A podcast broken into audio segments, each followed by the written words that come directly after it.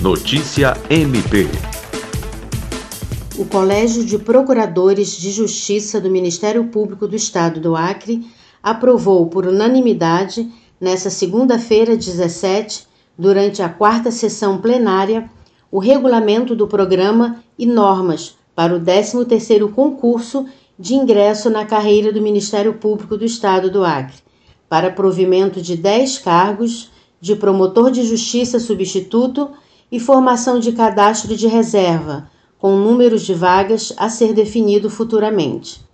A sessão foi presidida pela presidente do Conselho, Procuradora-Geral de Justiça, Cátia Rejane de Araújo Rodrigues, que informou que o Conselho Superior do MPAC já autorizou os processos de remoções e promoções para o primeiro e segundo grau, onde há uma grande defasagem de promotores e sobrecarga de procuradores de justiça. Lucimar Gomes, para a Agência de Notícias do Ministério Público do Estado do Acre.